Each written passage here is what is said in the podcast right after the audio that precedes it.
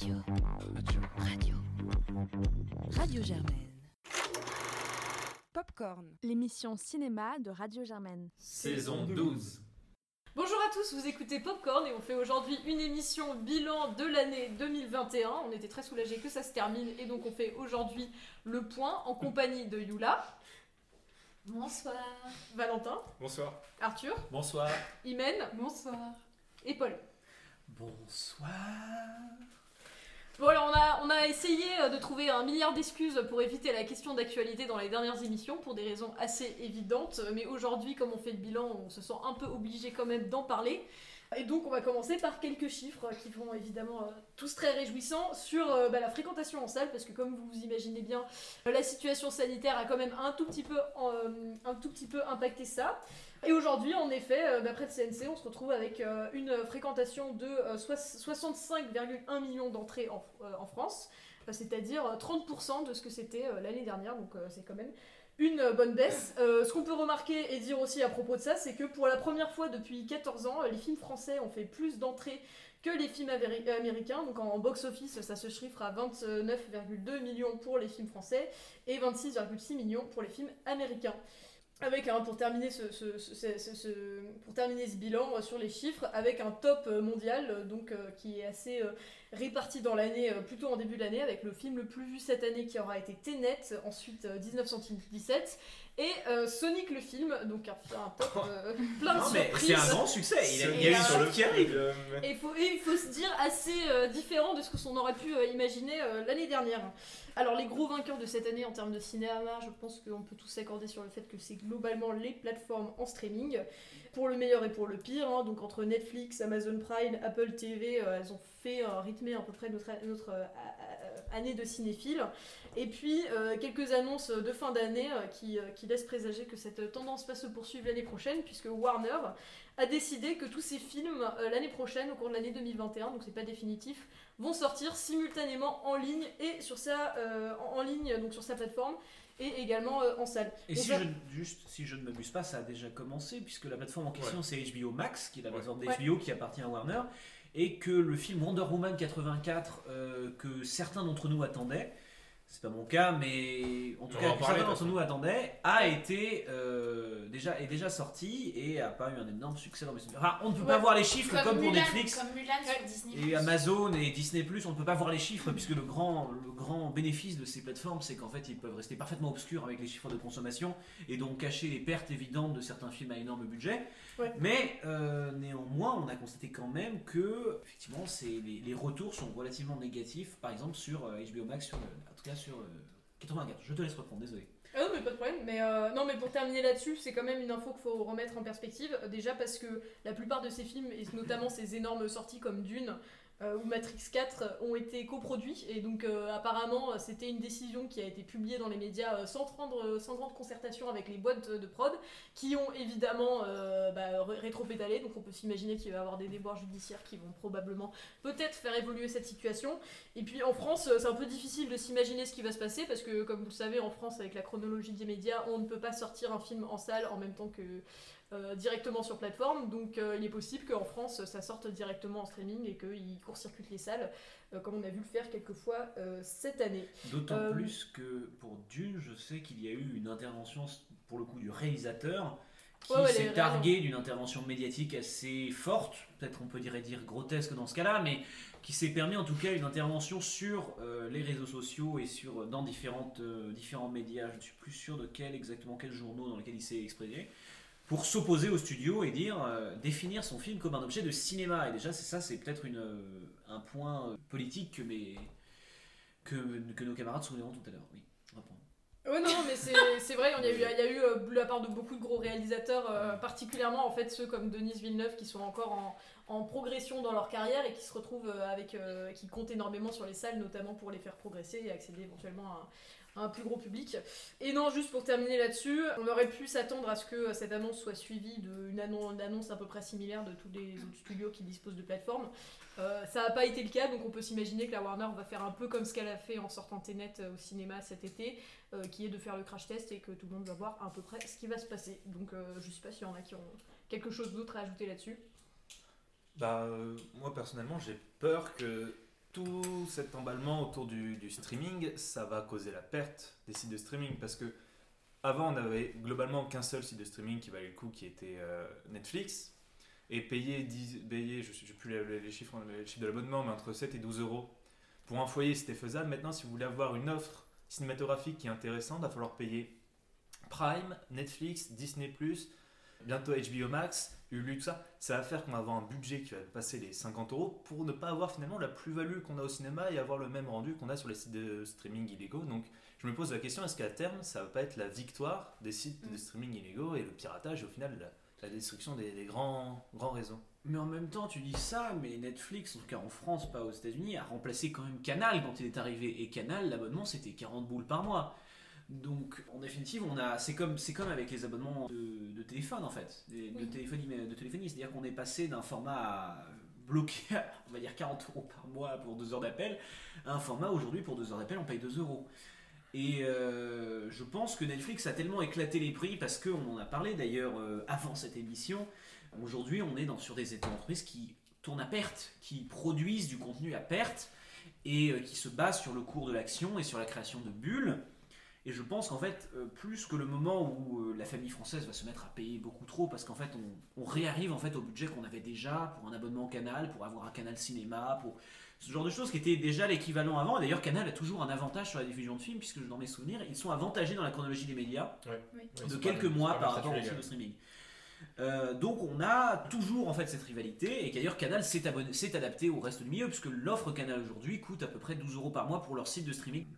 Euh, donc je pense en fait que euh, même cette, démultiplication des, sites de streaming au contraire c'est plutôt un effet c'est plutôt le seul effet positif c'est qu'on a effectivement plusieurs plateformes de programmes et qu'on peut peut-être pousser vers une spécialisation. Par exemple des sites comme Mubi que conseillait euh, notre très chère Alice qui est le, un site un peu plus, on va dire, prétentieux, parce que c'est le mot, quant à sa sélection, qui propose tout un tas de films, Non, mais vas-y, vas-y. Euh, disons, une, une approche beaucoup plus cinéphile de la consommation. Je pense qu'au contraire, on, on va plutôt vers un modèle où euh, ces différentes entreprises vont se spécialiser. Disney Plus va se spécialiser dans le fait de produire de la merde. Amazon sur le fait justement d'offrir un catalogue un peu plus, disons un peu plus large, peut-être moins euh, vérifié, et Netflix vers leur propre production. Donc je pense que ça- au contraire, c'est plutôt plus intéressant la multiplication des plateformes. Ce qui est plus inquiétant, c'est qu'effectivement, elles sont en train de bouffer les cinémas. Et comme tu l'avais fait remarquer d'ailleurs au début de l'année, c'est des cinémas, par exemple aux États-Unis, qui sont en train de dépérir avec de centaines de, fa- de, euh, de salles qui ferment. Alors, Les milliards. si, Ouais, si je peux me permettre, je pense pas que ça va.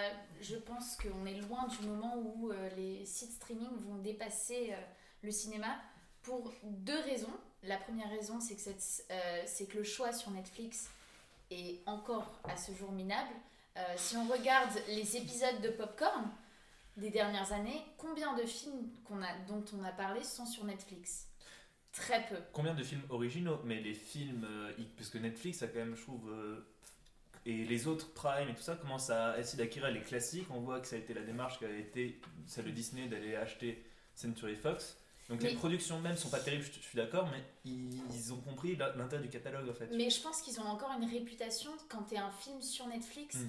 Tu as quand même une étiquette encore aujourd'hui qui est Ah, t'es sur Netflix. Donc, euh, je pense que les, les producteurs, ou en tout cas les réalisateurs, sont pas prêts à mettre leurs films sur Netflix. C'est peut-être pas rentable pour le moment. Donc, je pense que jusqu'au moment où euh, Netflix soit vraiment quelque chose de prestigieux d'avoir son film sur Netflix, les grands films vont pas risquer. euh, et moi, je sais parce que quand je cherche des films sur Netflix, alors je sais pas si c'est Netflix euh, France ou après ça dépend des Netflix. Peut-être que Netflix Amérique a plus de choix. Mais euh, je trouve qu'il y a. Bon, à part maintenant, ils ont mis Truffaut, mais c'était vraiment un. Waouh, ils ont mis Truffaut, c'est révolutionnaire.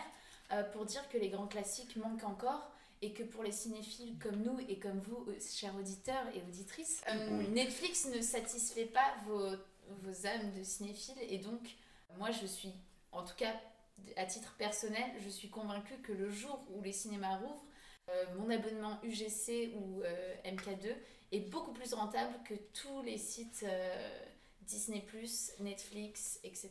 à ce jour. Oui, mais juste.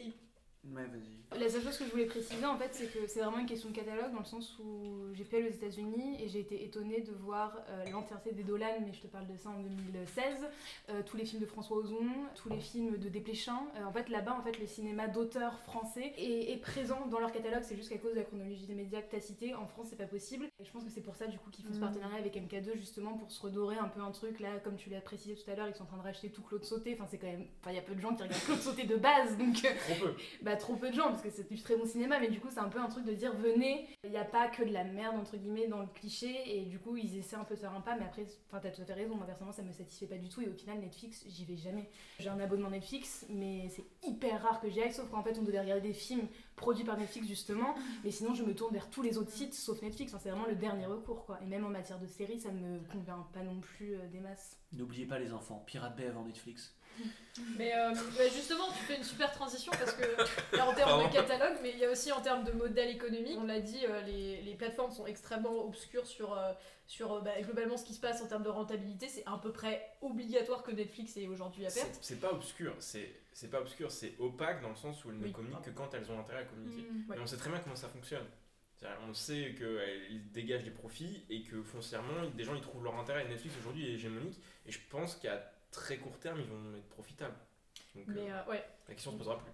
Mais c'est surtout pour les. Moi, je me pose surtout pour la question pour les pour les ceux qui sont d'abord des boîtes de prod et qui décident de tout sortir directement en plateforme, Mm. notamment Wonder Woman. Il y a eu une légère augmentation des, des abonnements sur la plateforme HBO Max, mais euh, elle était sur toutes les plateformes de téléchargement illégal.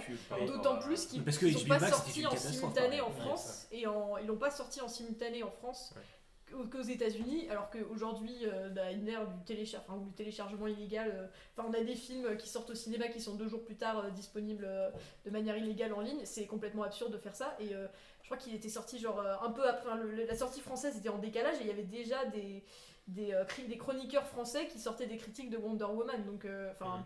Mhm. Moi, je, enfin, je m'interroge vraiment sur la viabilité de sortir des films à énorme budget, euh, donc forcément à perte, Mhm. euh, pour des trucs qui vont être téléchargés direct si c'est pas sur les plateformes les plus connues euh, comme Netflix ou Prime, quoi. Mais en même temps, c'est la même chose avec le cinéma, c'est-à-dire que pour le cinéma aussi, t'avais des cambriques qui sortaient. euh, Ouais, mais il y a un une expérience, il y a vraiment une, enfin, il y a vraiment. Oui, il y a l'expérience cinématographique. ajoutée, Je pense qu'il y a la valeur ajoutée cinéma, du cinéma qu'on oublie beaucoup et qui reste importante pour une certaine. Puis il y a l'expérience sociale, on en parlait aussi, c'est une expérience sociale le cinéma, c'est Mm. vivre avec des amis pour les jeunes et c'est vivre tout seul jusqu'à la mort pour les vieux. C'est. euh, un, manque de procrastination parce que, soyons honnêtes, quand on regarde un film chez soi, on sort plus facilement le téléphone et d'autres euh, éléments de distraction que Mm. quand on est au cinéma. Et personnellement, pour avoir beaucoup d'amis qui sont pas très cinéphiles et qui, qui vont, quand ils vont au cinéma pour vraiment profiter, pour juste profiter, c'est quand ils vont au cinéma, ils profitent Mhm. vraiment du film. Ce qui, comme tu dis, c'est vraiment procrastiner. Et nous, quand on, on se dit cinéphile, et je pense qu'on représente vraiment pas la grande majorité des consommateurs aujourd'hui, oui, on serait peut-être capable d'aller payer certains abonnements en se disant euh, c'est pour euh, rentabiliser le cinéma, mais je pense que des gens qui ont vraiment un, un aspect de consommateur avec le cinéma, pas, pas dans un sens péjoratif du terme, mais parce que eux, c'est une consommation comme une autre, j'ai du mal à me dire qu'ils vont, ils vont être capables de beaucoup dépenser, alors que la plus-value que leur donnait le cinéma, ils vont pas l'avoir en fait dans ces, dans ces films-là. C'est-à-dire que comme tu le disais, c'est une, une expérience sociale, enfin c'est un, un quelque chose de social, on y va pour profiter de l'expérience de cinéma et profiter avec des autres gens. Je suis pas sûr qu'on va retrouver la même chose chez Netflix, ou du moins que Netflix propose une plus-value, alors qu'on pourrait très bien télécharger le film en fait. Moi, je suis d'accord. Je pense pas que je pense que c'est trop tôt pour dire que Netflix a tué euh, le cinéma.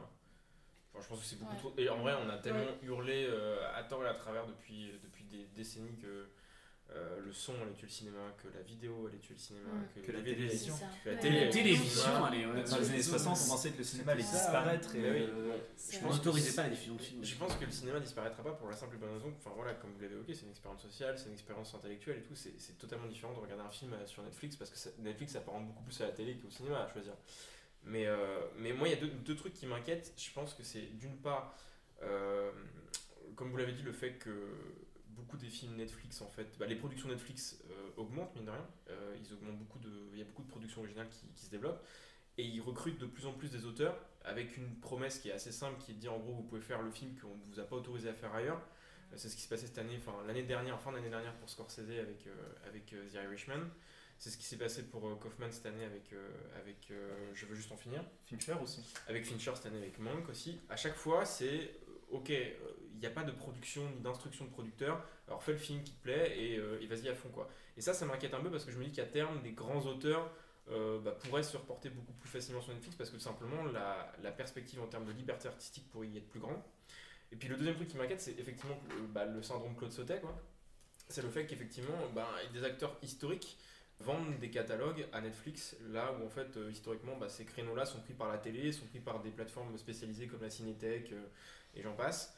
Euh, et Netflix historiquement c'est pas réellement le cinéma d'auteur français et donc ça m'inquiète un peu de voir arriver de plus en plus de choses, notamment quand on entend le mec de MK2 se réjouir du fait que les films de Truffaut sont sur Netflix.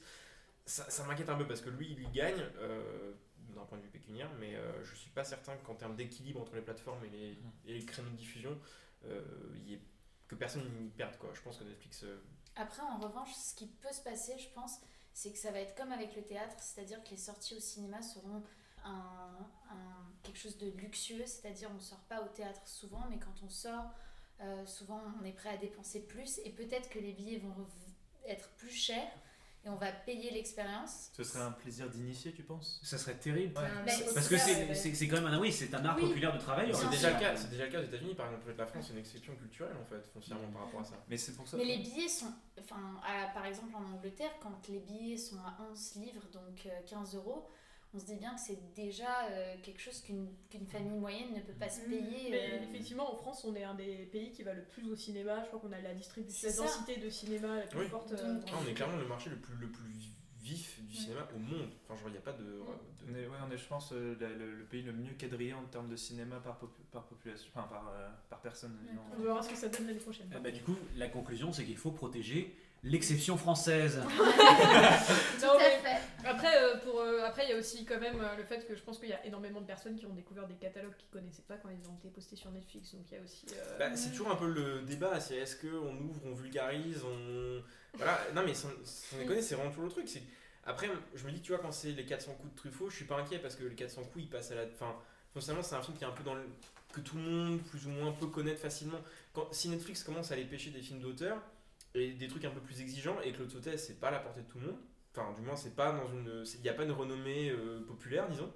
Bah là, ça commence à m'inquiéter plus parce que ça veut dire que tu peux vraiment avoir être cinéphile et te contenter de Netflix. Et ça, ça devient vraiment un souci parce que du coup, quelle est la plus-value par rapport aux enfin, des autres plateformes? Parce qu'effectivement, s'ils se, s'ils se Mhm. contentent de mettre le mépris et les 400 coups, bah en fait, euh, une fois que tu as vu ça, et c'est le cas pour beaucoup de gens qui déjà consomment du ciné, bah en fait, euh, Netflix t'apporte rien. Donc euh, du coup, ils se positionnent que sur les, les débutants. C'est le problème du cinéma de consommation, en fait. En quelque sorte. Parce que c'est, tu sais, un objet de consommation. Netflix, c'est une perception du cinéma comme un objet de consommation par définition. Trié Les comme une plateforme Amazon. C'est euh, c'est la simplicité de l'interface, c'est le, le design flat, entre guillemets. C'est.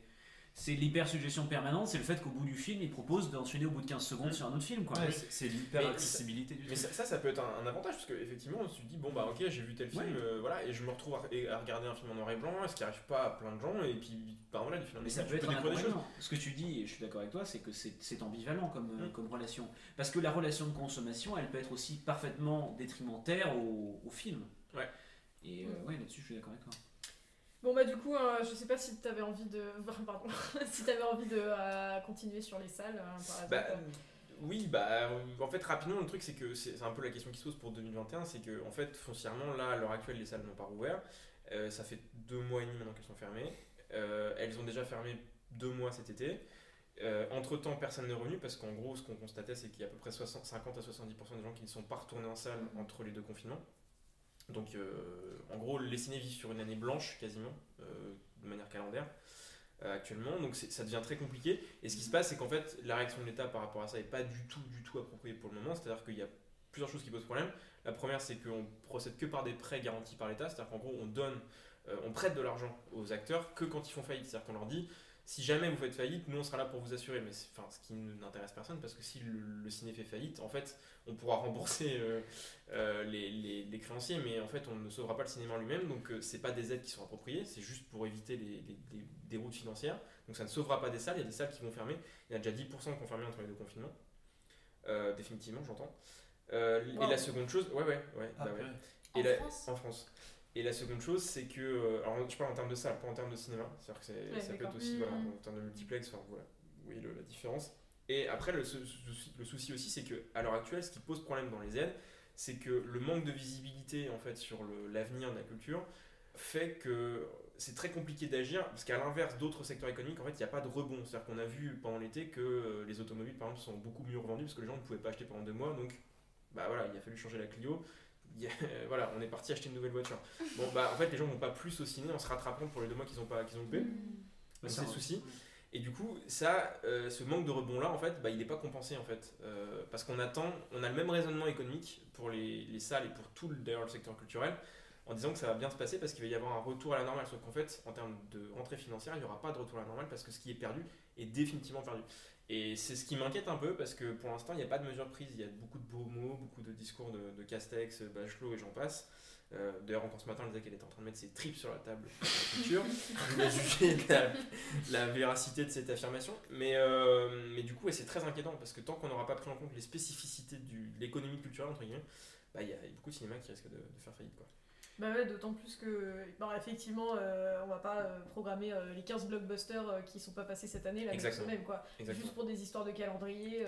Et le truc, c'est- qu'en fait, ce qu'on a vu aussi, c'est pour ça aussi que le box-office français est plus fort que le box-office américain cette année, c'est que les distributeurs n'envoient pas les films en salle s'ils n'ont pas la visibilité sur 6, 8, 10 semaines de Mm. la rentabilité du film. Donc c'est, c'est- en fait, tant qu'on n'a pas pris en compte ça, et qu'on n'a pas pris en compte le fait qu'il faut allonger dans le temps les mesures, bah en fait, on n'a pas compris l'économie culturelle, et donc du coup, on envoie tous les acteurs à l'abattoir. Voilà Et c'est la conclusion Bah, Bonne nuit, les enfants. En plus, euh, en plus ouais, presque. Euh, du coup, C'est la fin de l'émission. je vous propose donc sur cette. euh, non, mais euh, que le message est assez clair. euh, Précipitez-vous sur les salles. euh, quand Rosine, si tu nous écoutes. Si, euh, Rosine, si tu nous écoutes Rosie. déjà. euh, Moi aussi, ouais.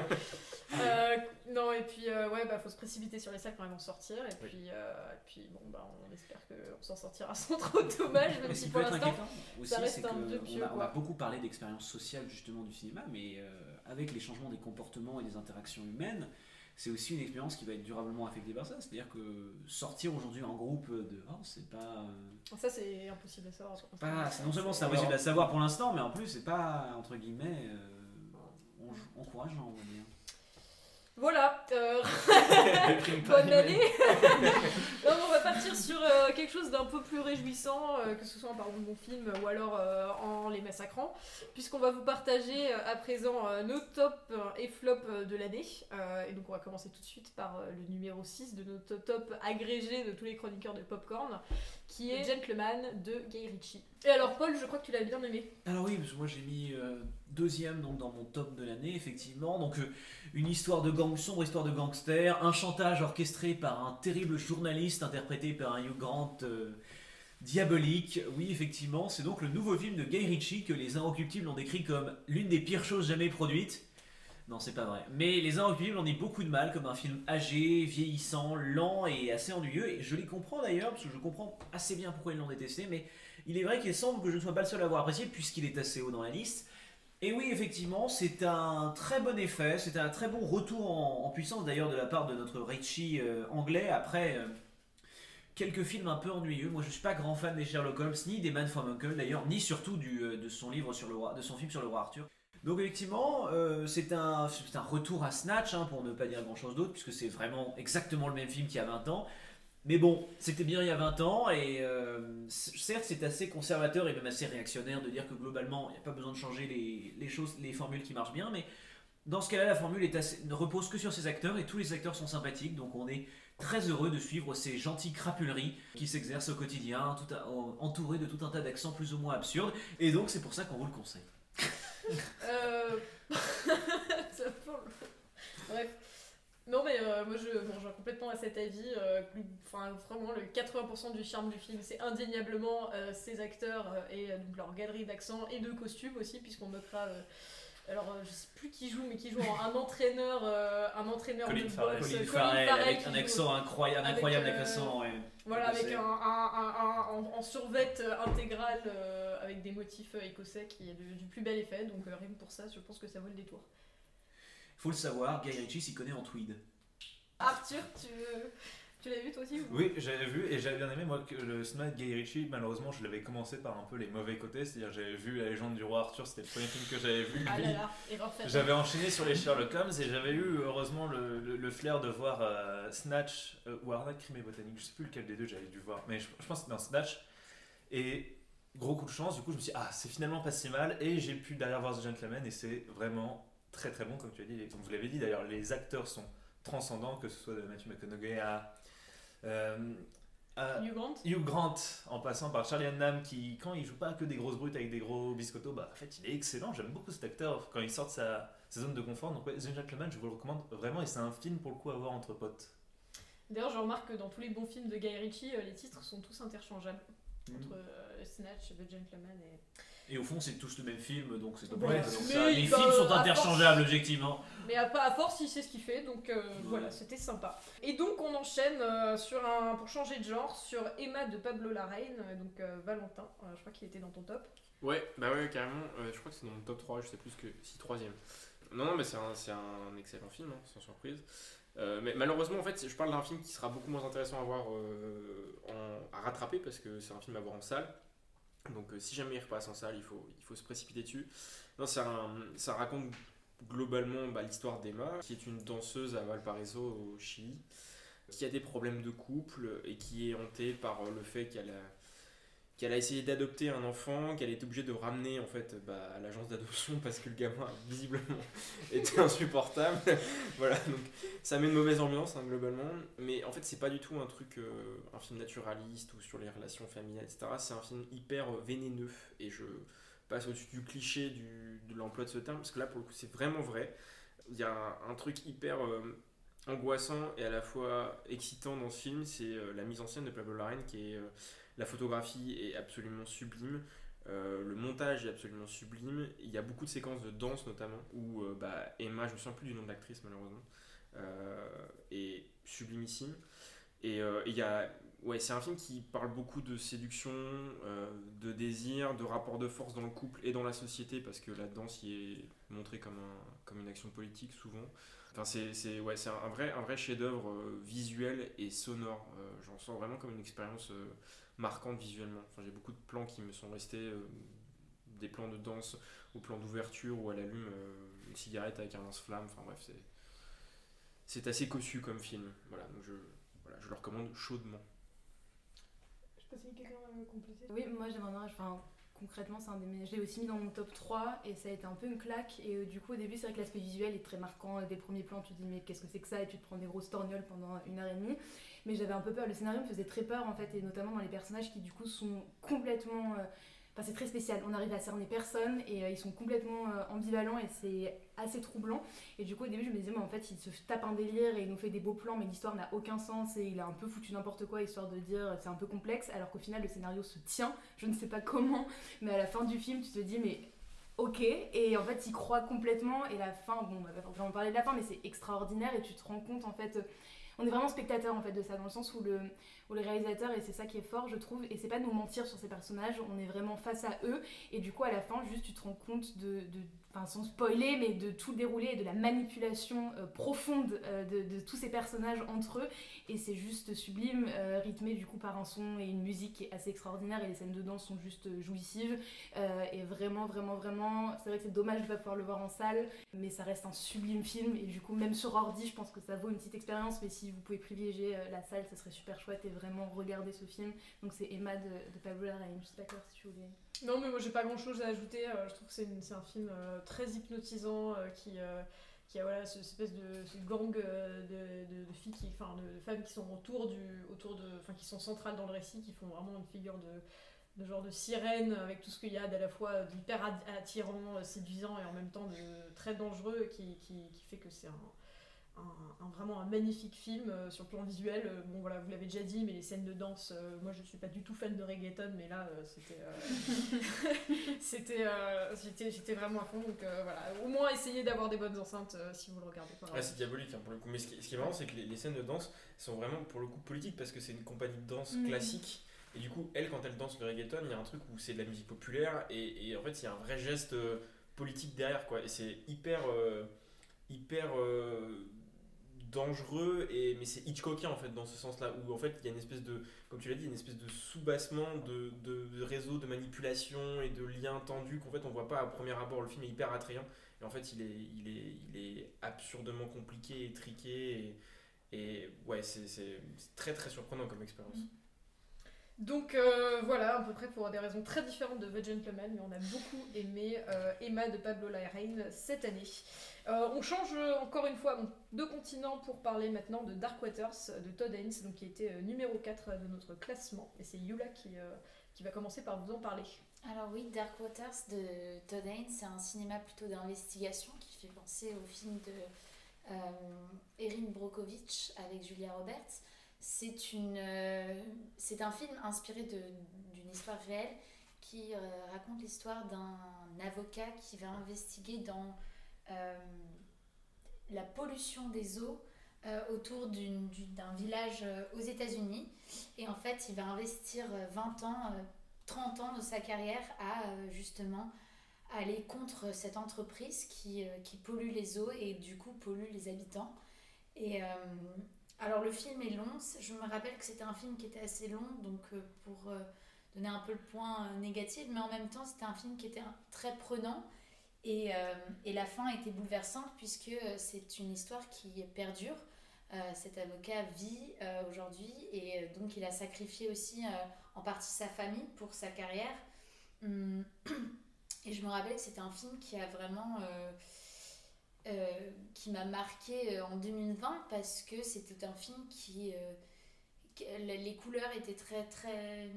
Les couleurs étaient très sombres, comme le titre Dark Waters. Mais du coup, c'était vraiment un film qui m'a. À part les longueurs qui étaient là, je pense que c'est un, c'est un film à voir parce que tout simplement, moi, je, personnellement, j'aime beaucoup les films inspirés de faits réels. et celui-ci a été très très bien fait. Je sais pas si quelqu'un d'autre autour de cette table a vu. Oui, Valentin ou Arthur. Euh, bah, moi, je vais même rebondir sur ce que tu disais, où c'était un film qui était long, même lent, je dirais, Ouais. et que ça pourrait être un défaut. En fait, oui, du coup, le film nous paraît lent, mais ça représente, je trouve bien aussi l'enquête qui a duré très longtemps. Très. Et à un moment, je vais pas révéler l'astuce, mais on, on le voit avec des panneaux qui vont s'enchaîner, et on, Mhm. on se dit, ah, ça, ça continue, ça s'arrête jamais, ça s'arrête jamais.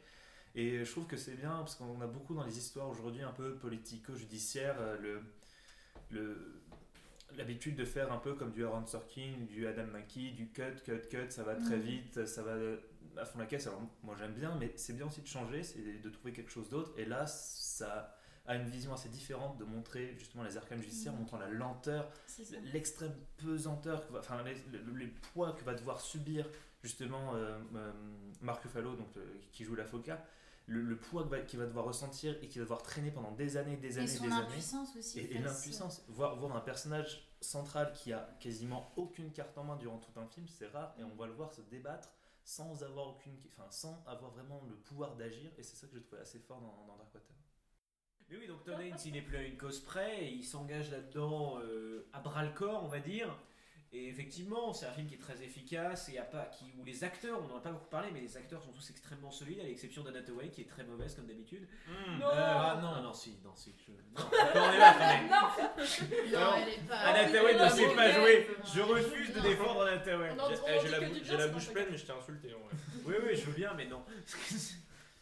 Euh, bref, donc à l'exception d'Anna Hathaway qui est toujours très Non. mauvaise, et tout le monde est d'accord. Euh, Bref, c'est un film qui est extrêmement. euh, au contraire, moi je le trouve très rapide, très tendu, euh, capable de créer des beaux moments de tension avec justement une mise en scène assez sobre. Si ce n'est une image gris dégueulasse, bon, ça, une fois qu'on a compris, on a compris. Mais le fait, c'est- le fait est que c'est une image suffisamment évocatrice pour donner un, justement un sentiment extrêmement empoisonné. On parlait de vénéneux tout à l'heure, mais c'est une image qui est empoisonnée à l'image de à peu près tous les protagonistes du film. Où effectivement on a l'impression que tout meurt à l'écran et ces quelques plans euh, de champs dévastés, de vaches mortes sont absolument terrifiants. Mais il y, a il y a une scène quand même qui est assez frappante et j'ai pas revu Dark Waters depuis, mais à un moment où même un sourire euh, est extrêmement empoisonné avec une petite fille qui, euh, qui sourit du coup au- à l'avocat, mais on voit qu'elle a les dents noires, euh, sombres, euh, dues à l'eau qui est empoisonnée. Et je pense que justement, là, il est très fort à montrer des. C'est pas grotesque, c'est crédible. C'est bien fait, c'est pas exagéré. Et, euh, et ça, c'est dur à, voilà, à amener. Mais il l'a fait de manière. euh, avec des petites subtilités comme ça, comme par un sourire. euh, L'impact d'une eau empoisonnée. C'est pas voyeuriste en fait. C'est- On peut pas montrer Voilà, comme si c'était des bêtes de foire en disant Ah, regardez, c'est horrible. Non, c'est C'est juste ça. montrer une réalité sans derrière vouloir en tirer des plaisirs malsains en fait. Ouais, il y a quelque part des scènes qui tirent même, je pense notamment à la scène d'introduction qui se déroule de nuit dans un lac, euh, qui vire presque à tout ce qu'on aurait d'un film d'horreur euh, sans l'espèce de climax euh, surnaturel. euh, ça reste jusqu'au bout quelque chose d'hyper immersif, hyper insidieux, euh, où tout se passe euh, donc euh, bah, sous la surface, euh, qui fait que voilà, c'est c'est un film qui est vraiment. euh, qui est- Voilà, la scène avec la vache poil, ça m'a fait peur. Ouais. Alors d'accord. la même la comparaison avec le film d'horreur n'est pas idiot, puisqu'on finit effectivement par contrôler, confronter la, la créature sans tête et absolument terrifiante qui est responsable de cette affaire. Et après avoir été convaincu de l'avoir un peu battu, on comprend immédiatement que la créature ressurgit pour peut-être une suite. Et dans ce cas-là, on comprend beaucoup, beaucoup, beaucoup de suites depuis des années. Et euh, c'est assez terrifiant. Et effectivement, la, la froideur incroyable de la scène de confrontation avec euh, les responsables de, de cette euh, entreprise dont le nom m'échappe. Dupont. Dupont parles. est, absolument génial parce qu'effectivement euh, on voit d'un côté un être qui est extrêmement émotif effectivement Ruffalo le joue euh, dans, tout d'un coup dans une espèce d'explosion d'émotion et il, y a une fro- il est confronté à une, cro- une froideur du jeu euh, d'en face qui est fantastique et donc c'est un film très sympathique assez- franchement relativement accessible intéressant et qui dénonce suffisamment fort euh, le système capitaliste américain pour être regardable Bon, bah, on va encore une fois euh, changer. Ah, remarque pas tant que ça euh, de, euh, de thème, puisqu'on va parler à présent de notre numéro 3, qui est Cocorico, Adieu les cons d'Albert Dupontel. Pourquoi on Et change pas de donc, thème c'est Arthur qui le. Hein Pourquoi on change pas de thème? Parce que dans tous les cas c'est la société Bon, le qui est corrompue. capitalisme, Le c'est mal. capitalisme. Ouais, ok, ok. Ok, je suis convaincu. Et donc, c'est Arthur euh, qui, euh, il me semble, tu l'avais beaucoup aimé. Oui, Adieu les cons, qui en plus a été le dernier film que j'ai pu voir de l'année 2020 en cinéma, donc j'ai quand même terminé sur une bonne note vu qu'avant c'était Peninsula. Donc j'ai plutôt bien terminé l'année. Adieu les cons, ça va raconter en fait l'histoire de Sustrapé, une jeune femme qui euh, se trouve atteinte d'une maladie incurable, qui va mourir dans les mois qui vont suivre, et qui va partir à la recherche comme un comme dans un dernier élan, à, euh, à rechercher son fils qui a été abandonné sous X après sa naissance. Elle va y rencontrer JB, un dépressif qui travaille dans, dans l'administration française, un fonctionnaire qui ne trouve plus goût à la vie, et les deux vont du coup s'allier pour cette quête assez, assez fake. J'ai personnellement adoré, je vais avoir plusieurs points du coup notamment déjà premièrement c'est le jeu des acteurs, je trouve que Virginie Efira est une des actrices qui en ce moment est en train de montrer qu'elle est, elle est vraiment capable de porter des grands films, moi je suis vraiment fan d'elle, elle est, je trouve un peu sous-cotée malheureusement et je trouve qu'on lui donne pas encore pour l'instant beaucoup de rôles mais moi je crois en elle. Et, et bien sûr, Anna- je À côté, Virginie Fira, elle joue quand même, enfin, elle est quand même extrêmement représentée dans le cinéma français. Ah oui, ça fait quelques années qu'on la considère comme l'une des grandes actrices françaises, Ah, moi, Virginie je, Fira. je trouve qu'elle On commence- Mais attend, attends, elle euh, commence tout juste dans on le attend cinéma. Benedetta. Ah puis oui. elle est Oui, mais voilà, pont, euh, on attend Benedetta. Parce que, bah, parce que ouais. ça, des, normalement, des c'est rôles à sa l'explosion. mesure, des rôles à sa mesure, mais tu vois, avec Benedetta, ça va arriver, je trouve. Mais Même justement. Victoria, elle, est, enfin, elle a un rôle Victoria, extraordinaire. dedans, il est c'est- extraordinaire ce film. Et bien sûr, du coup, bah, à côté, Albert Dupontel, que, qu'on présente plus, qui lui performe depuis des années. Et du coup, ce- duo d'acteurs, moi, m'a vraiment convaincu. Et à côté, cette capacité aussi, je trouve qu'Albert Dupontel, et que je, je reprocherais peut- peut-être d'un Jean-Pierre Jeunet, a cette capacité de filmer et de mettre en scène des gens normaux, et en même temps montrer que ce sont des marginaux, et en même temps faire un truc qui est assez fou, c'est qu'on arrive tous à se représenter dans ces marginaux-là. C'est-à-dire que ce sont censés être des gens qui sont en dehors de la société, en dehors des cadres et tout ça, donc typiquement pas nous pour qu'on puisse se rendre compte que ce sont des marginaux. Et en même temps, on arrive à tous se rendre compte que si on est un peu des Albert Dupontel ou des Virginie Efira dedans, je du coup, il y a un propos sur la société, je actuelle, qui est vraiment dans l'endoctrinement, dans le fait qu'on devient un peu tous des machines, et finalement, quand on en sort, ben, on se rend compte qu'on est tout de suite marginal de la société, qu'on n'arrive pas à finalement rentrer dedans si on n'accepte pas notre place, si on n'accepte pas d'arrêter de réfléchir. Je trouvais que Albert Dupontel le montrait très bien dans son film. Et je ne saurais pas définir pourquoi, mais c'est un film que j'ai trouvé enivrant, notamment parce que c'est quelque chose qui est purement net et c'est quelque, chose- quelque chose que j'aime bien dans les films de ressentir l'honnêteté, la franchise, parfois même dans l'excès, parce que certains, et j'avais entendu des critiques dessus en disant mais c'est trop exagéré, c'est peut-être que c'est exagéré, peut-être que c'est trop montré, peut-être qu'il a voulu peut-être aller trop loin, Albert Dupontel là-dessus. Moi je trouvais que c'est beau justement cette honnêteté jusqu'à essayer des choses qui sont assez bizarres. On voit là, dans la mise en scène, il y a un plan sur un escalier qui dans la bande-annonce si ça vous intéresse que j'ai trouvé génial où j'avais vu des gens qui dire bah non c'est kitsch ça fait trop mais voilà moi j'aime bien ce côté où on va essayer on va faire des choses qui nous plaisent même si ça peut-être ça coince moi ça m'a vraiment plu et on sent que comme, comme les personnages au fait qu'il essaie de filmer Albert Pontel essaie de faire une, mise en scène qui sort des carcans, notamment du cinéma français, qui est plan-plan, notamment quand on essaie de faire de la comédie ou du drame comme il l'a fait. Je trouve que c'est plan-plan. Et là, Albert Dupontel a essayé de faire quelque chose à la fois grand public et à la fois quelque chose qui est assez inventif. Et c'est ça qui m'a plu. Et quand j'ai vu dans la salle, alors bon, j'étais en larmes totale à la fin, hein, et je suis resté jusqu'au bout du générique, quand j'ai vu que on était 4-5 à être restés comme ça, euh, bouche bée devant le film, en train de se dire, Ah, c'était un beau film quand même, bah, moi je pense que c'est une mission réussite et j'étais très content de terminer l'année 2020 avec Adieu les cons. Euh, non mais moi je suis, euh, enfin je, trouve que t'as as, t'as été très complet. euh, je suis complètement d'accord. Je trouve qu'en fait tout ce qui peut avoir d'irritant dans ce film, ça, ça tient à une certaine forme de naïveté, euh, que ce soit par rapport à son sujet ou par rapport à la, la forme cinématographique. Au final, euh, moi je trouve profondément touchante et qui du coup euh, me gêne pas du tout. Donc euh, c'est un très beau moment de poésie euh, sépia euh, que du coup j'ai énormément apprécié. Euh, Valentin, je sais pas si tu veux compléter. ou- Ah non, j'ai rien de plus à dire, c'était très complet, donc euh, non, j'ai touché par les mêmes choses, donc, euh, et les mêmes reproches éventuels à faire, donc euh, j'ai totalement marché aussi dans le truc, donc euh, je faisais partie des quatre cons qui pleuraient à la fin. Voilà. C'est pas compliqué de pleurer à la fin. Bien, on peut euh, arriver donc euh, à la deuxième marche de ce podium euh, avec Adolescente de Sébastien Liftit. Donc on avait déjà parlé de Petite Fille qui, figurez-vous, se trouve euh, à la place numéro 7 de ce classement, euh, donc, euh, dont on ne parlera pas maintenant. On est passé à une place de parler petite fille. Ouais, On euh, peut pas le tout rajouter, ça pour genre, Gentleman. euh, On pourra le faire à Pour, la pour fin, les, pour les gentlemen, ah putain. Tout ça pour Gentleman, et oui. Et oui, ah, les chroniqueurs ici n'ont pas de cœur. En tout cas, ça aurait été une belle année pour Sébastien Lifshitz. Et donc, c'est Imen qui commence par nous parler de ce film. Donc c'est un film de Sébastien Lifshitz qui est sorti aux alentours de septembre, donc on était entre les deux confinements, un peu avant le, le second. Euh, c'est un film documentaire euh, qui du coup suit deux adolescentes, donc c'est un film qui se déroule dans une temporalité assez large puisqu'on les découvre euh, lorsqu'elles sont en quatrième et on les suit jusqu'à leur terminale, donc elles s'appellent Emma et Anaïs.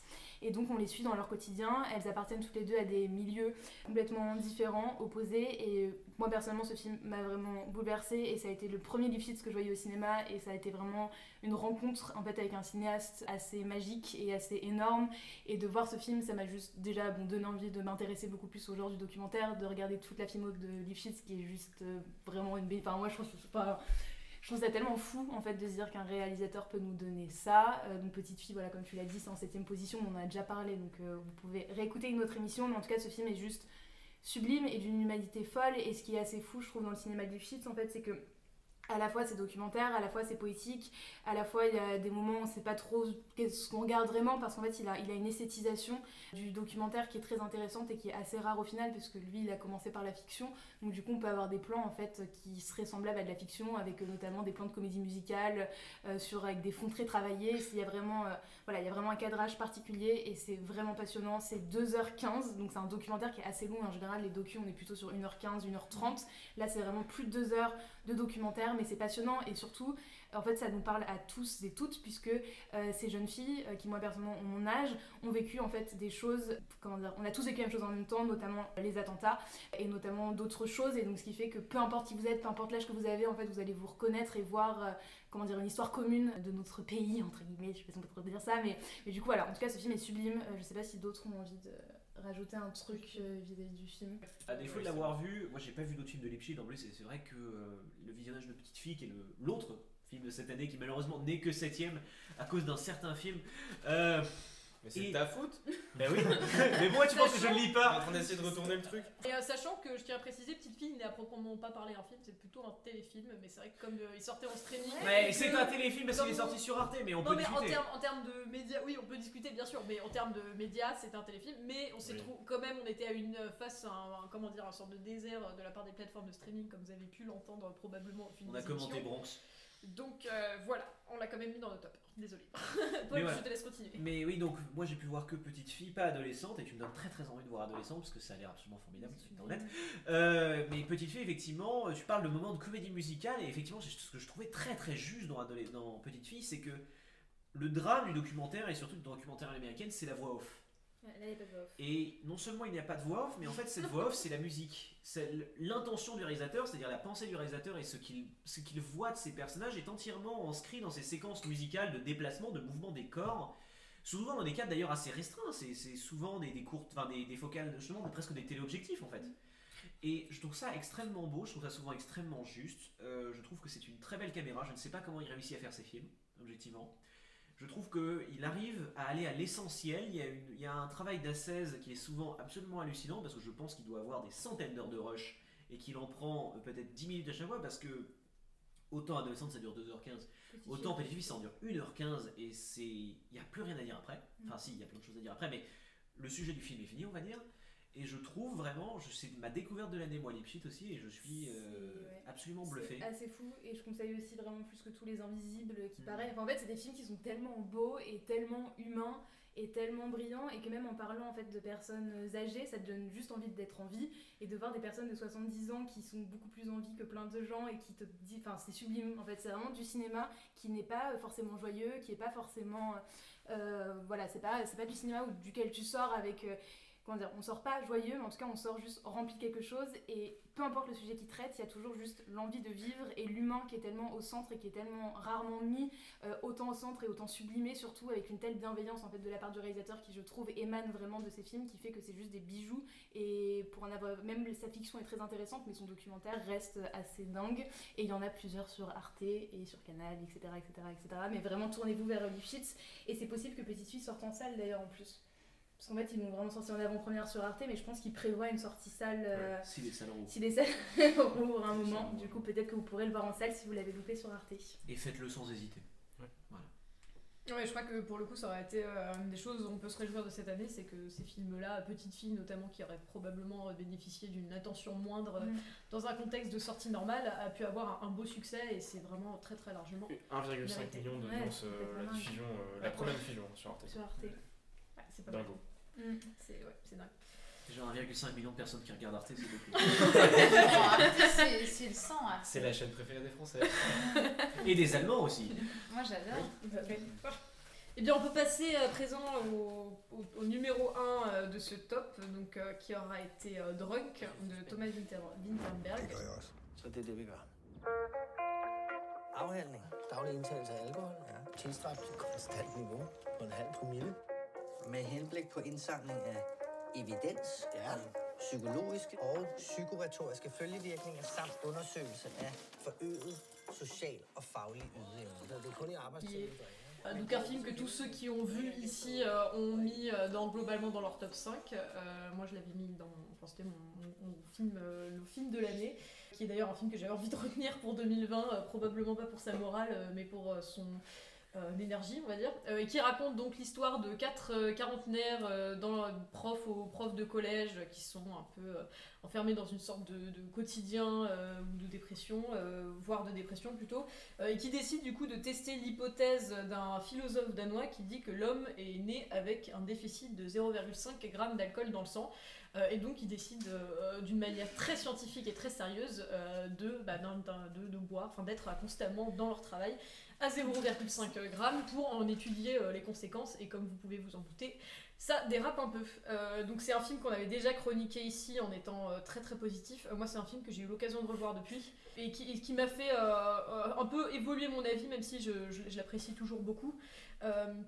Déjà, euh, déjà euh, donc c'est un, film que moi j'adore parce que parce qu'il a une sorte de profonde humanité, euh, parce qu'il il montre des personnages qui sont en train de faire un geste qui est fondamentalement autodestructeur. Et ça ils vont vraiment pas en sortir indemne, mais qui derrière en sort une sorte de, de vie et d'énergie vitale euh, que je trouve euh, profondément touchante parce qu'il n'y a aucun moment une sorte de jugement moral sur ce qui est en train de se passer. On, les suit dans leur expérience, on les suit dans, euh, dans ça jusqu'au bout et il n'y a aucun moment on, on sort de, ce- de cette posture qui est que voilà on les accompagne là-dedans. C'est un film qui est d'ailleurs à la relecture euh, vraiment drôle pour le coup, euh, mais c'est pas un rire qui est moqueur, c'est plutôt un rire euh, qu'on pourrait avoir en voyant ses, amis bourrés en train de faire des conneries, ce qui est globalement euh, ce qui se passe. Et c'est vrai qu'au revi- revisionnage, il est véritablement scindé en deux parties. Il a une manière, je trouve, de filmer l'ivresse et de filmer la soirée qui est, qui est profondément immersive et assez, assez euphorisante. Euh, et euh, il y a vraiment, notamment le jeu des acteurs pour le coup, euh, il y est pour beaucoup, qui arrive à filmer, à, à jouer la subtilité entre être bourré à 0,5 et être bourré à 1 gramme. Euh, avouez que ça peut être, euh, ça peut être euh, parfois euh, compliqué et donc euh, que moi je suis très heureuse de retenir euh, pour cette année 2021 et je crois qu'on est beaucoup à l'avoir aimé euh, autour de cette table. Donc euh, je vais donner la parole à. C'est la plus belle crise de la quarantaine jamais voilà, ouais. C'est vraiment c'est un, un film qui est habité. Moi je suis moins enfin je, je, je pense j'ai compris qu'on avait une différence sur l'interprétation du film mais Je trouve que, étonnamment, pour un film qui est extrêmement classique dans sa mise en scène, extrêmement classique, je trouve qu'il arrive à faire ressortir, tu l'as dit, une puissance, une vie qu'on a rarement vue, même sur ce genre de film, parce que euh, j'ai un qui, j'ai discuté avec un ami qui avait été assez déçu justement du visionnage. Déjà, il l'a pas vu ivre, donc ça a dû lui faire perdre des choses, mais euh, le, le fait est que euh, il le comparait au Grand Bain qu'on a vu il y a quelques années de Gilles Lelouch, qui repose aussi sur ce concept de d'évasion entre guillemets pendant une crise de la quarantaine de ces hommes au corps un peu détruit, qui ont une vie un peu ratée et qui décident de partir dans une fantaisie et d'aller jusqu'au bout de. Que là on peut les rapprocher, mais là je pense que euh, ce que capture en fait beaucoup mieux euh, Drunk, c'est l'idée de la jeunesse, avec ses scènes initiales et finales, qui sont toutes les deux ces mouvements en avant, ces espèces de courses en avant. La première opérée tout simplement par ce groupe de jeunes qui va aller de la, de la forêt, com- commencer à courir dans la forêt et terminer dans le métro devant les devant l'autorité. Et cette scène finale où c'est ces personnages-là qui essayent tant bien que mal de s'intégrer dans cette même course. Je pense que dans ces deux séquences-là, qui sont d'une puissance absolument incroyable, le film trouve son, son énergie directrice. Et c'est un film que je trouve très beau justement parce qu'il montre toute cette jeunesse perdue chez ces personnages et cette recherche d'un coup en sortant de la société presque, par cet acte, tu l'as dit, extrêmement destructeur, par ce rythme un peu bâtard, par cette volonté de sortir par l'alcoolisme et par des performances absolument incroyables de Matt Mikkelsen aussi notamment qui, qui est le- évidemment le rôle principal parce que c'est celui qu'on connaît, se connaît parce qu'il a réussi à s'importer à Hollywood mais ils sont tous absolument excellents bien que je ne puisse pas vous donner leur nom et vraiment c'est euh, c'est un film formidable fantastique joyeux triste c'est c'est un beau film et surtout c'est un beau film classique et c'est ça qui est bien c'est que c'est un film qui n'a pas besoin de jouer sur sa forme c'est un film qui n'est pas formaliste mais qui pourtant arrive à faire ressortir une puissance émotionnelle comme on en a rarement vu Mais alors sur la forme. Pardon, Oui, pardon. Non, vas-y, Et je pense que euh, c'est un film, donc déjà c'est un film scandinave, et au-delà du, au-delà du, de, de sa forme qui est absolument géniale, je pense qu'il il passe un message euh, que en Scandinavie il y a beaucoup de problèmes d'alcoolisme, comme euh, en Pologne d'ailleurs. C'est vrai qu'il y a une banalisation de l'alcool. Le petit tacle polonais. Non, Stop. mais c'est vrai, c'est que euh, l'alcool a, non mais euh, on peut en rire, mais l'alcool enfin, peut détruire euh, des familles. Je pense que euh, y a une critique de ouais, justement pas seulement de de ces individus qui ont 40 ans, mais de la culture elle-même. À un moment, ils remettent en question la culture scandinave qui, elle, incite à boire de l'alcool. Et donc, c'est vrai que ça fait réfléchir, notamment les pays de l'Est. Moi-même, étant d'une famille polonaise, je sais que c'est vraiment quelque chose de quotidien et d'assez normal, mais qui peut vraiment détruire. Donc, je pense que euh, le réalisateur lui-même, il avait un sort de message de montrer que. De, de faire réfléchir pourquoi est-ce que quand on boit de l'alcool, on se sent désinhibé et pourquoi on se sent mieux alors qu'au fait, au final, c'est purement psychologique. Euh, mais pourquoi on en a besoin en fait? Est-ce que c'est si triste que ça, nos vies, que euh, on a besoin de quelque chose nous-mêmes Mais je pense qu'il y y a un vrai message au-delà de ça. Il y, a un, y a un message qui est euh, que la seule manière dont ils peuvent pimenter leur vie de 40 ans, euh, c'est pas en la pimentant, mais c'est en buvant de l'alcool. Euh, et c'est vrai que ça pimente leur vie, mais ça fait réfléchir à la manière dont, dont on voit euh, notamment les, les cultures de l'Est, que vraiment c'est. ou du Nord, que euh, boire de l'alcool c'est le seul moyen de s'amuser. Après, euh, enfin c'est pas, moi je dirais pas que c'est vraiment un message parce que justement moi c'est ça que je trouve euh, profondément touchant dans le film, c'est qu'à aucun moment il les juge. Oui, c'est vrai. Sur ça, c'est, mais il montre, euh, enfin, il montre véritablement un enfermement de ces quatre, ces quatre hommes qui du coup au final restent contre eux pendant une bonne partie du film. Mais pour moi, ce que je trouve, c'est que justement à aucun moment il essaye de juger leurs gestes, mais plutôt de, de les suivre jusqu'au bout.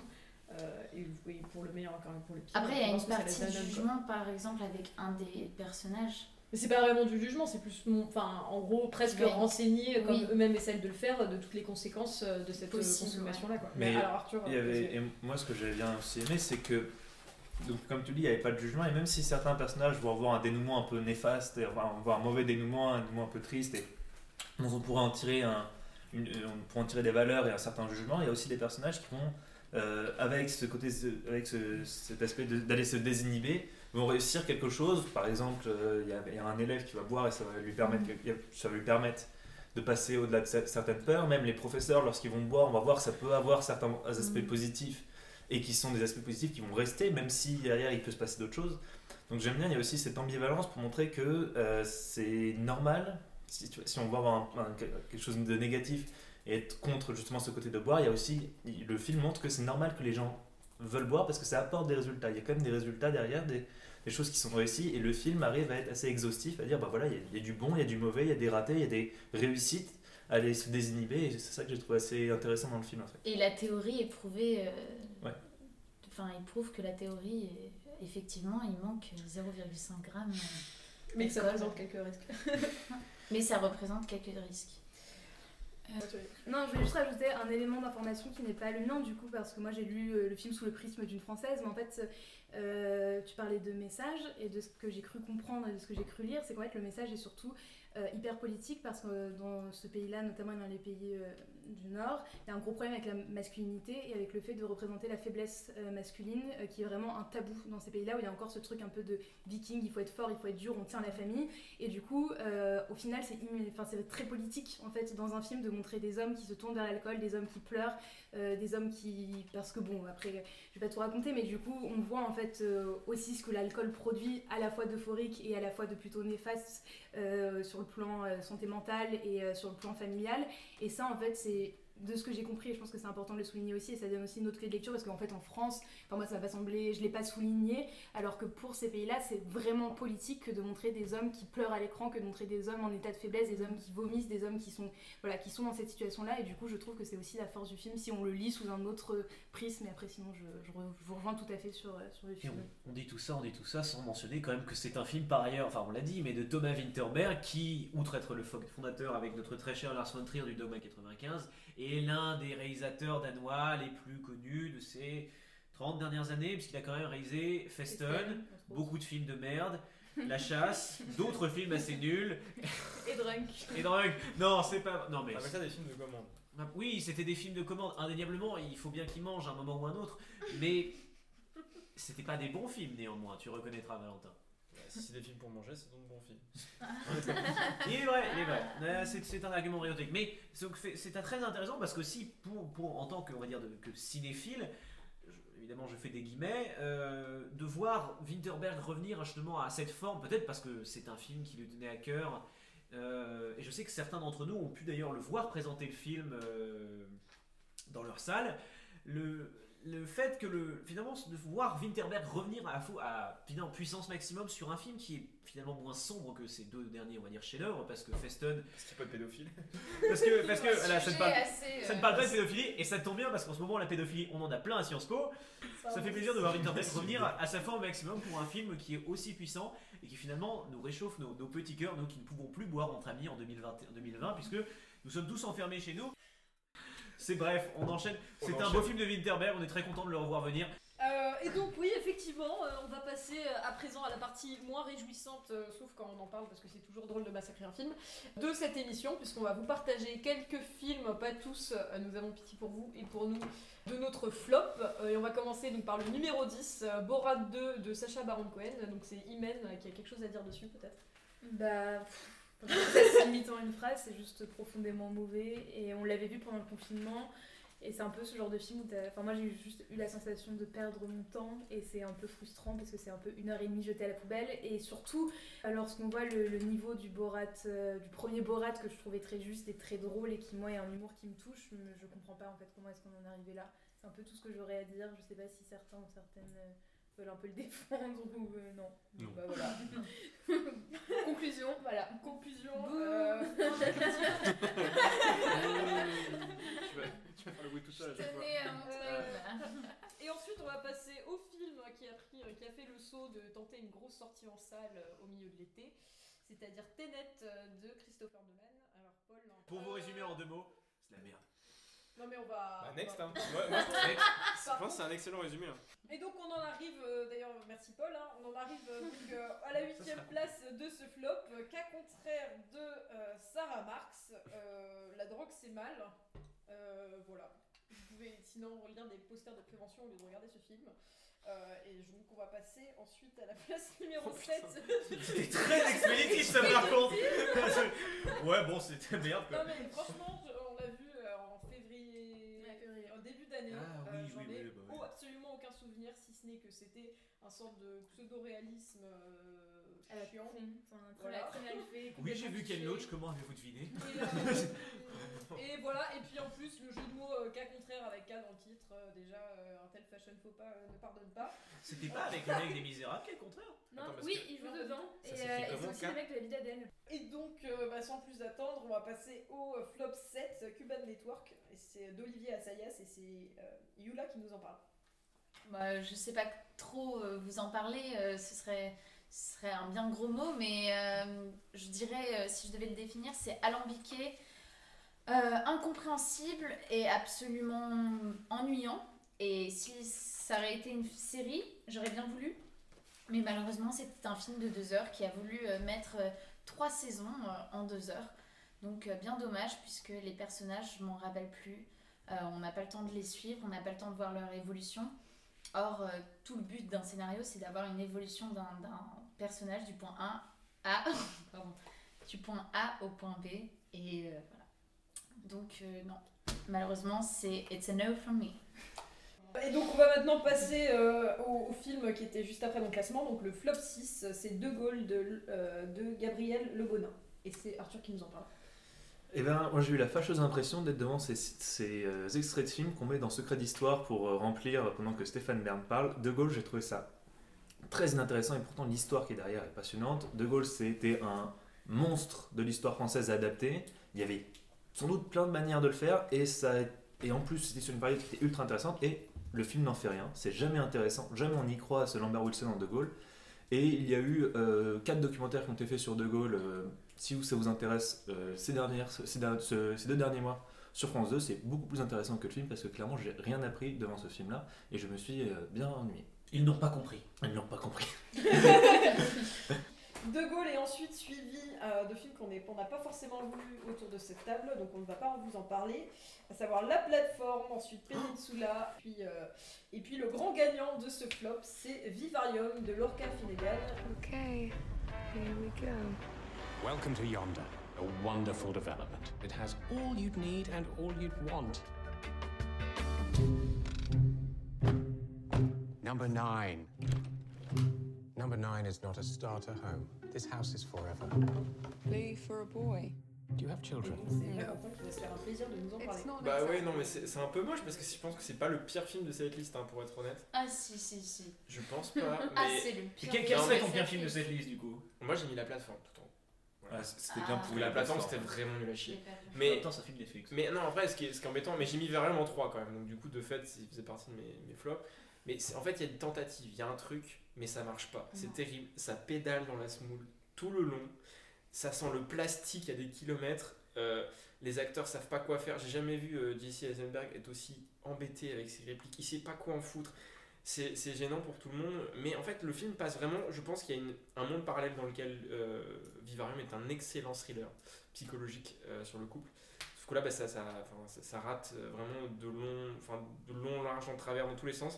Et il y a un personnage aussi, notamment le personnage du gamin, qui est censé être un espèce de robot, on comprend pas trop ce qui se passe, qui est, qui est juste la, la gênance absolue pendant une heure et demie. Donc ça peut vraiment limite être drôle de le regarder bah, bah, voilà, C'est drôle. Sous- en état second, hein, potentiellement, ça peut être assez intéressant. Il y a un certain potentiel, mais euh, sobre, il n'y a pas d'intérêt, quoi.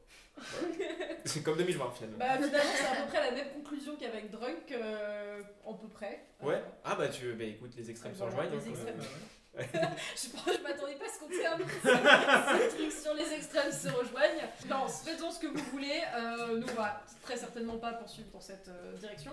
Euh, et donc, euh, bah, on va arriver euh, maintenant euh, au- à la douce et amère pleine de l'espoir en parlant des films sur lesquels, en concluant cette émission, par les films qu'on attend particulièrement en 2021, euh, qu'il s'agit de films reportés, de, reportés pour des raisons évidentes, ou alors qui devaient de sortir en 2021. Et je commence par donner la parole à Yula.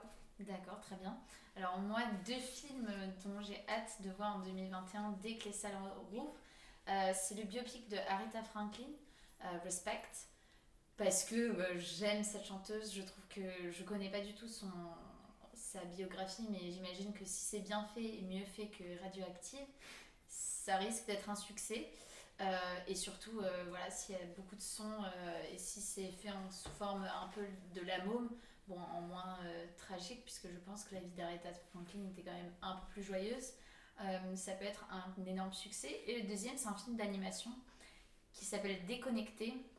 Et en fait, c'est euh, l'histoire d'une famille qui va en voyage et les appareils euh, se, ils vont se rebeller contre les humains.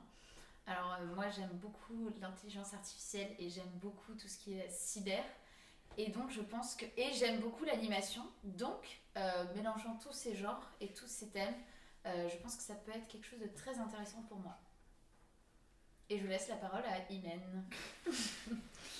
Euh, du coup, moi, il y a un seul. Enfin, vraiment, hier, je me suis tapé 18 pages Allociné des sorties 2021 et c'était un peu tragique. Du coup, il y a un seul film qui est ressorti où je me suis dit, oui, j'ai envie de le Sonic voir. En même temps, en même temps, s'il retire Jim Carrey, Non, mais non. C'est très US en fait, enfin, ça m'a étonné de voir aussi peu de films français, j'ai galéré à trouver des films français, mais en plus je vais vous présenter un film américain donc euh, je suis tout à fait logique et c'est Nomadland de Chloé Zhao. Donc Chloé Zhao qui a réalisé un de mes films préférés qui s'appelle The Rider qui est genre un des plus beaux films que j'ai vu dans ma vie, je pense, et une des plus grandes expériences de spectatrice. Et en soi je ne sais même pas de quoi ça parle euh, parce que la bande-annonce est sortie, vous pouvez la voir en, en VO et c'est avec cette actrice dont je ne connais pas le nom au final mais qui joue dans Three Billboards et qui joue aussi dans euh, ce que j'ai vu il y a trois jours qui s'appelle le film de Wes Anderson, euh, Moonrise Kingdom. Est-ce que quelqu'un connaît euh, Qui joue qui dans Alors, qui joue la mère Ouais. qui joue la mère de la fille qui Ah, se non non. Francis McDormand. exactement. Ah oui, cette c'est la femme là femme- qui a quand même un truc euh, hyper puissant et voilà. Et donc euh, le film a l'air de se passer un peu dans le désert. J'ai pas voulu en savoir plus mais ça a juste l'air d'être sublime et ça a eu le Lion d'Or à, à Venise je crois. Donc j'ai vraiment vraiment hâte et ça devait sortir là fin décembre. Donc du coup j'espère en février. Je sais pas. Voilà. Est-ce que quelqu'un d'autre euh, Arthur? Ouais, euh, bon, moi déjà c'était 2021, c'était le, enfin 2020, ça va être le grand retour d'Edgar Wright et c'est un de mes cinéastes préférés. Et avec Last Night in Soho où j'ai appris que ça allait être un film d'horreur psychologique, je me suis dit mais c'est génial, il touche vraiment un tout Edgar Wright et je suis ultra fan de lui et à chaque annonce je fais oh c'est trop trop bien et en plus il y a Annette Taylor-Joy que j'aime beaucoup comme actrice. Je me suis dit ça pouvait être que du bon et ça a été reporté, c'était ma grosse déception de cette année et du coup bah, j'attends avec impatience le prochain Edgar Wright. Et euh, pour euh, partir sur quelque chose de plus grand public, divertissement, j'attends aussi beaucoup le Dune car j'ai- j'ai- j'aime beaucoup déjà les gros blockbusters, mais qui en même temps, euh, bah, ça reste quand même assez intéressant et analysable, je trouve, pour un, des- public plus cinéphile. J'aime beaucoup ces, réalisateurs qui arrivent à faire la passerelle là, et Denis, Denis Villeneuve le fait très bien, comme l'a montré le, son Blade Runner, comme l'a montré Premier Contact, c'était des films qui étaient très grand public et en même temps qui, pouvaient, qui intéressaient les cinéphiles, qui étaient super intéressants à analyser.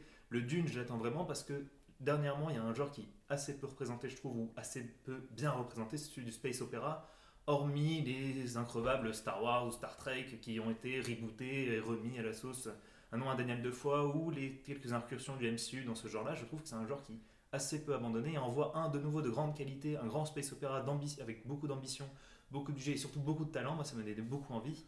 Et, euh, on l'a loupé cette année, mais je l'attends avec impatience l'année prochaine. Euh, Les bouquins d'une, ce sont des bouquins qui sont assez loin du space opéra parce qu'il se passe rien en fait. C'est essentiellement Ouais, des longues discussions euh, philosophiques, c'est ça qui est intéressant. Mais donc, euh, ce qui permet de me dire que, en tant autre, le, évidemment, la notion space opéra, parce que ce qu'on a pu en voir, c'est-à-dire euh, Pink Floyd et des longs plans de vaisseaux qui débarquent euh, sur du sable, je pense que c'est un film qui a l'air très intéressant. D'une, et effectivement, je suis assez intrigué par ça. À part ça, j'ai vu que une suite à Saw sortait en 2021. Donc, si on continue à sortir des suites à Saw, c'est que il y a de l'espoir. Mais à Saw, combien? Là Saw 9. 8 9 9, le 8 c'était le dernier. C'est, en fait, c'est le deuxième des reboots. C'est-à-dire que ça s'est terminé avec le 7 parce qu'ils ont tué pour la quatrième fois le méchant. Et du coup, là, on est 10 ans après et ils reprennent. Enfin, je ne sais pas pourquoi, mais c'est fantastique. Parce que si Saw peut revenir en 2021, quoi d'autre? La peste noire? Enfin bref. Tout ça me, me rend très enthousiaste. hein. À peu près à la même époque. On mourrait à peu près de la même façon dans Saw que dans la, qu'à, la peste- qu'à l'époque de la peste noire. Et donc moi surtout le film que j'attends en 2021 c'est enfin la conclusion de la quadrilogie Evangelion, parce qu'on parle de film d'animation. Evangelion 3.0 plus 1.0. Un film qui a mis quand même 8 ans à sortir puisque le... Et Je comprends rien. C'était mis à jour.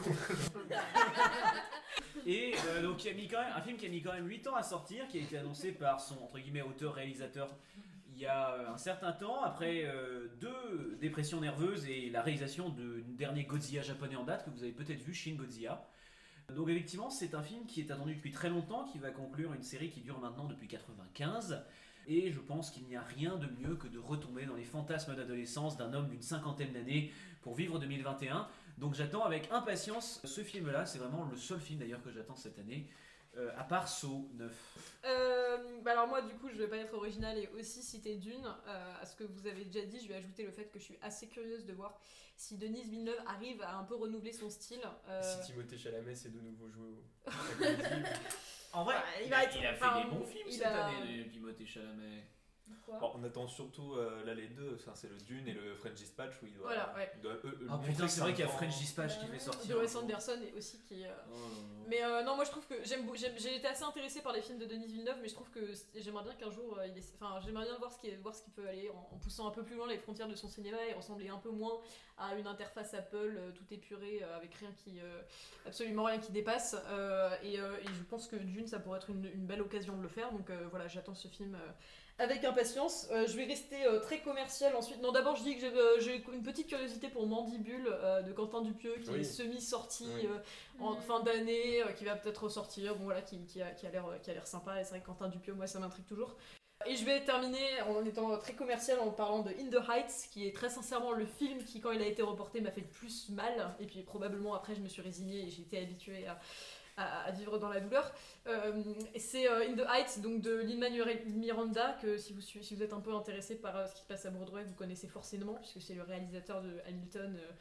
la, la comédie musicale euh, multiprimée euh, qu'on- que tout le monde connaît à peu près, enfin tous ceux qui suivent un peu ce- cet univers-là. Et donc In the Heights, c'était sa première comédie musicale qui va être portée au cinéma. Euh, qui, à, mon, enfin, moi, ce qui, ce qui, c'est une comédie musicale, donc moi, ce que j'en attends avant tout, c'est évidemment de l'énergie, une sorte de, foisonnement créatif, euh, une explosion de couleurs, et c'est ce que la bande-annonce laissait promettre.